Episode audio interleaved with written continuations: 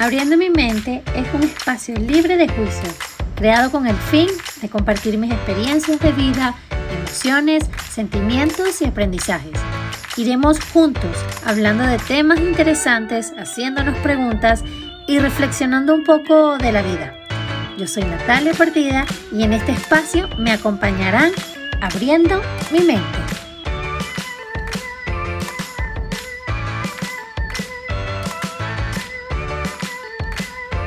Hola, hola y bienvenidos una vez más al quinto episodio de Abriendo mi mente.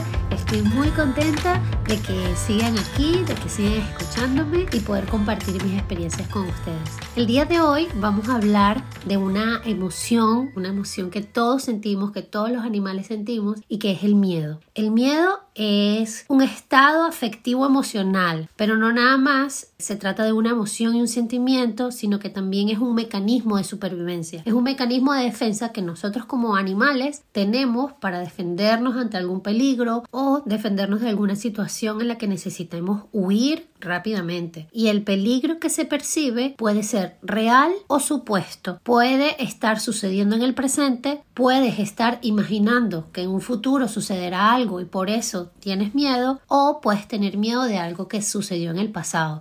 Y me parece importante recalcar que el peligro que se percibe puede ser real o supuesto, es decir, nosotros no podemos estar imaginando que algo está sucediendo y aún así tener las reacciones tanto fisiológicas como psicológicas de la sensación del miedo. Y es interesante porque una de las reacciones más comunes que tenemos cuando tenemos miedo es paralizarnos. Nos paralizamos, nos quedamos bloqueados, por ejemplo, si tenemos miedo a hablar en público y salimos a un escenario, una tarima, los focos, la gente, nos quedamos en blanco, nos paralizamos. Y así muchas veces sucede en la vida real. Nosotros percibimos algún peligro que existe, que es real, sentimos miedo, reaccionamos de alguna manera para protegernos. Huimos, nos paralizamos, hacemos lo que tenga que hacer para sobrevivir. Sin embargo, cuando en la vida se nos presentan esos miedos que no son reales, que son imaginarios, que son producto de nuestras experiencias, que son producto de experiencias de los demás, que es producto de la crianza que has tenido, de la educación que has tenido y esos miedos imaginarios nos paralizan tal cual, no nos permiten tomar decisiones, no nos permiten seguir creciendo, no nos permite cambiar nuestra rutina si así lo queremos, nos paralizan total. Y quedamos como dando vueltas en la ruedita del hámster, corriendo, corriendo, pero sin ir a ningún lado, porque siempre vamos a tener miedo, porque siempre vamos a estar protegiéndonos, porque nunca vamos a querer salir de nuestra zona de confort, porque siempre nos queremos estar comoditos, siempre queremos tenerlo todo a la mano y se nos dificulta muchísimo movernos de ese círculo. Pero de un tiempo para acá yo me di cuenta que probablemente estaba cayendo un poquito en esa zona de confort y en quedarme ahí como estancada. Yo misma me di cuenta de que eso estaba sucediendo y me quería como mover de ahí, ya estaba incómoda. Es como que cuando estás en un cascarón, en un huevito, y vas creciendo, vas creciendo y el cascarón ya se queda pequeño. Entonces, claro, tienes que romper la cáscara para salir. Así me siento yo ahora. Entonces, lo que decidí fue enfrentar un poquito más los miedos, siendo consciente, siendo no tomando decisiones a la ligera ni a la loca, pero eh, sí quiero, quiero moverme, quiero moverme y quiero ver qué pasa, no le tengo miedo al fracaso, pero yo no llegué a esta conclusión así mágicamente, así tan fácil. Ahora mismo yo estoy tomando decisiones importantes, como siento como que esto es un punto de inflexión en mi vida, como que un punto no de quiebre, pero sí como de un cambio.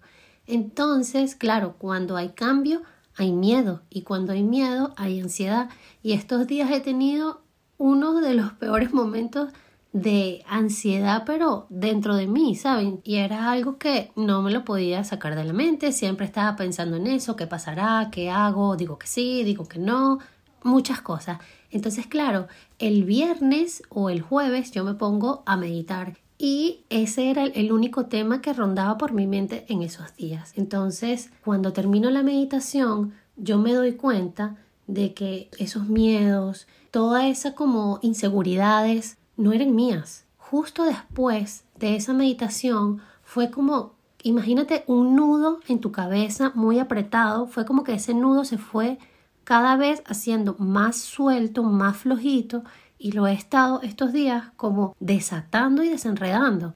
Y resulta ser que luego de meditar me di cuenta de que yo no tengo miedo, no tengo miedo de tomar la decisión que estoy tomando, no tengo miedo de cambiar, no tengo miedo de salir de la zona de confort. Sin embargo, personas al mi alrededor, personas, seres queridos, mi familia, experiencias de los demás, todo eso era en negativo, no puedes hacer esto o es muy arriesgado o piénsate lo mejor o qué tal si lo dejamos para después. Todo eso se metió en mi cabeza y entonces empecé a entrar como en esa ansiedad de decir, ¿de verdad? ¿Será que yo soy capaz de? ¿De verdad?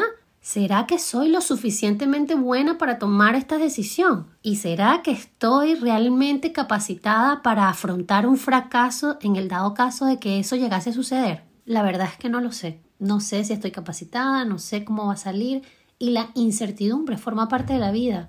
En la vida no tenemos certeza de absolutamente nada. De lo único que tenemos certeza en la vida es de que vamos a morir. Por esa razón, la incertidumbre siempre va a formar parte de nuestras vidas. Nosotros generalmente intentamos huir de esos sentimientos de miedo, de ansiedad, de incertidumbre, pero es que todos tienen un mensaje, todos tienen un aprendizaje, lo que pasa es que hay que aprender cómo a descifrar ese código. ¿Y cómo aprendes a descifrar ese código?